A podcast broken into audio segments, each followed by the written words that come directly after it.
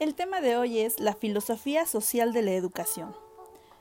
Esta nos habla de tres puntos importantes, tres conceptos, que son la igualdad, la libertad y la democracia en la educación.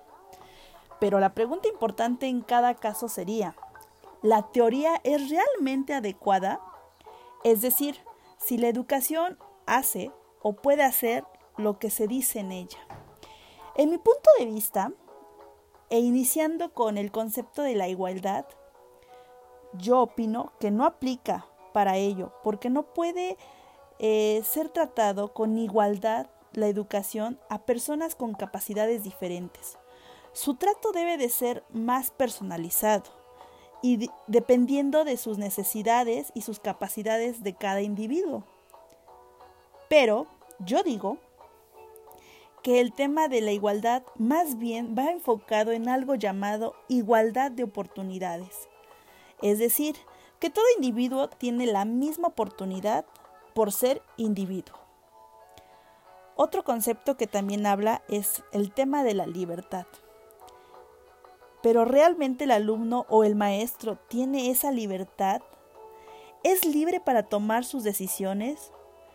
En teoría tendría que serlo el alumno debe de ser libre para asistir a la escuela o no, para participar en lo que ya ocurre o no, o hacer uso de sus, de sus eh, facilidades que dispone.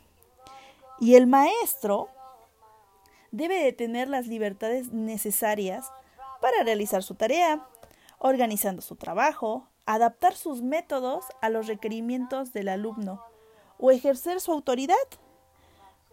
Pero, lamentablemente no es así. El alumno asiste por el mandato de mamá o papá, por tener una educación, y el maestro enseña bajo un esquema establecido y no por la necesidad de cada individuo.